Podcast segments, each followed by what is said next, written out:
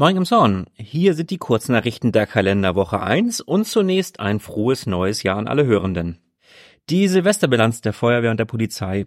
Es gab in dem Zorn elf Einsätze neben kleineren Bränden, beispielsweise im Redfelder Ring oder am Heinolzer Damm. Hier sind zum Beispiel Müllcontainer abgebrannt. Wurde auch ein Auto angezündet am Probstenfeld an der Rückseite der sogenannten Heinitz-Passage. Das Fahrzeug war nicht abgeschlossen, weil laut Aussage des Halters das Schloss kaputt ist und so wurde die Tür geöffnet und im Inneren Feuer gelegt.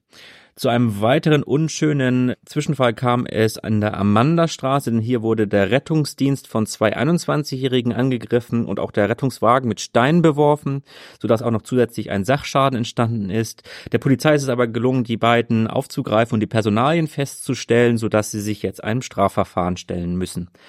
Und ebenfalls aufgegriffen wurde ein 17-Jähriger, der vermutlich mit seinen beiden Freunden am Heidmühlenweg Ecke Liedmoor einen Zigarettenautomaten gesprengt hatte.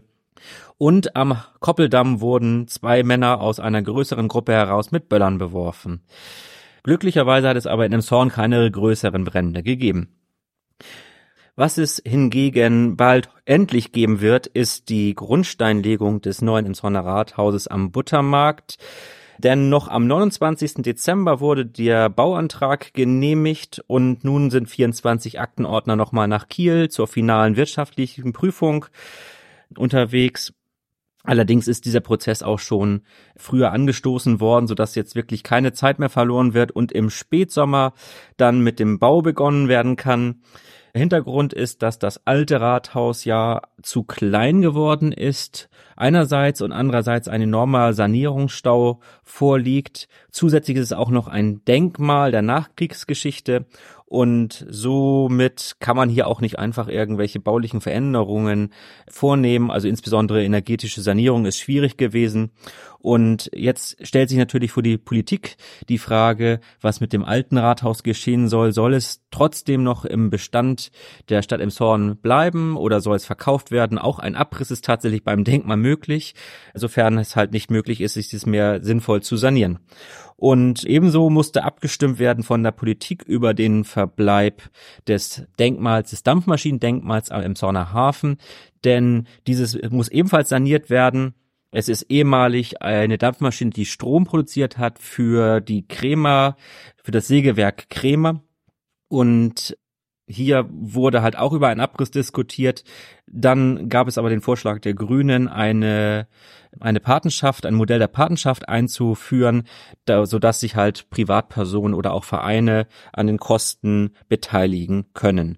Und bleiben wir noch am Hafen, denn hier konnte in letzter Zeit ja sehr viel Wasser beobachtet werden.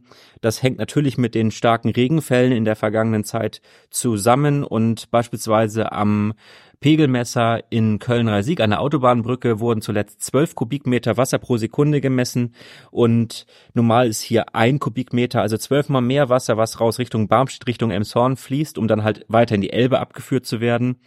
Da die Stadtentwässerung teilt mit, dass alle Pumpen laufen, allerdings teilweise wirklich am Anschlag und dass äh, aber auch mittelfristig in Zorn mit feuchten Kellern zu rechnen ist. Das lässt sich nicht ausschließen. Wo auch nach Berichten der Holsteiner am Wochenende darüber berichtet wird, ist die Überlegung, ein zweites Sperrwerk in Emshorn zu bauen, das Höhe der Krug, also an der Ortsausfahrt von Emshorn Richtung Neuendorf, errichtet werden könnte, um halt dem steigenden Wasserstand aufgrund des Klimawandels, ja, Rechnung zu tragen. Passend dazu ist momentan auch noch eine Wanderausstellung in der Bücherei zu sehen. Sie ist vom Land Schleswig-Holstein und trägt den Titel Was, wenn Wasser zur Gefahr wird.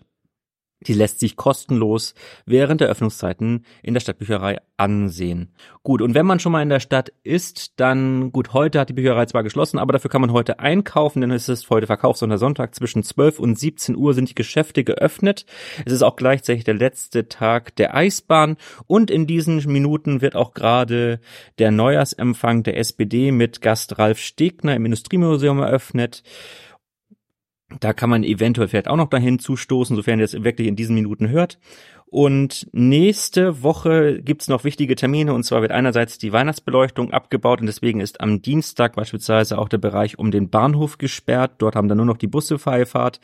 Und kommenden Samstag, den 13. Januar, wird der Heidmühlenweg Höhen, Höhe Ollenstraße gesperrt, denn hier ist ein Kran im Einsatz. Das wirkt sich hier ebenfalls auf den Busverkehr aus. Da ist dann die Linie 3 und 4, die Betroffenen, die einen abweichenden Linienweg nehmen werden muss. Das Ganze ist dann zwischen 6 und 18 Uhr der Fall.